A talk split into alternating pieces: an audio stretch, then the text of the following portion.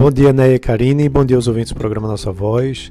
E a semana aqui no Brasil econômica com, começa com um dia menos, né, a partir desta terça-feira, já que ontem foi feriado né, aqui no Brasil, mas lá nos Estados Unidos não foi. Tá? E hoje tem uma coisa muito importante a nível mundial. Né? Após uma semana aí bastante tensa nos mercados, investidores agora se preparam para esse grande evento desde que a pandemia do coronavírus começou. As eleições de hoje lá nos Estados Unidos. É, milhões de eleitores vão às urnas né, para escolher entre manter Donald Trump como presidente ou trocar o comando da Casa Branca para Joe Biden. É, e este último tem cerca de 8 pontos percentuais de vantagem é, sobre Trump nas pesquisas. Não há como saber quem, quem vai vencer de todo jeito, porque os Estados Unidos têm um sistema indireto de eleição e ganhar a maioria dos votos não significa necessariamente uma vitória. Né? É, além disso, há uma grande quantidade de votos que foi feito pelos Correios, né, por carta. Mais de 80 milhões de pessoas votaram nesse formato até o momento, que também deixa essa apuração mais complicada.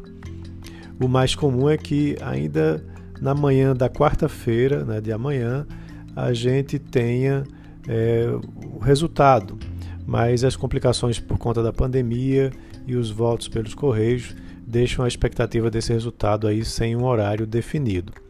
Além disso, há um risco de judicialização do processo, né, onde o Trump principalmente é, prometeu fazer recontagem de votos e isso pode demorar ainda mais na declaração de um vitorioso, principalmente se a margem for muito pequena de uma provável vitória de Joe Biden.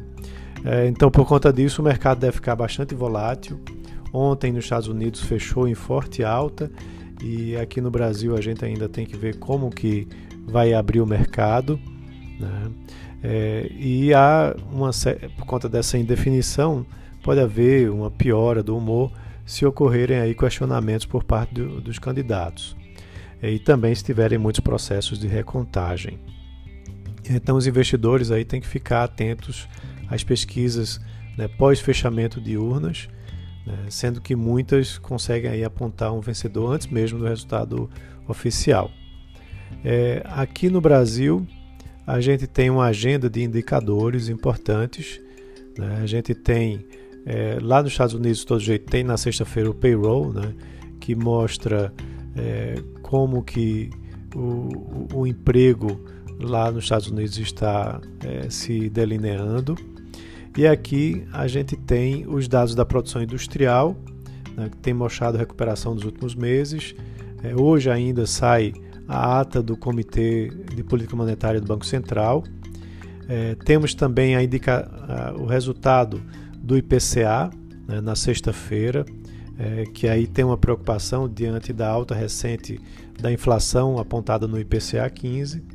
E para fechar, temos também a divulgação de resultados né, do, do balanço de mais de 30 empresas, como Itaú, IRB, Lojas Renner, Marco Polo, entre outras.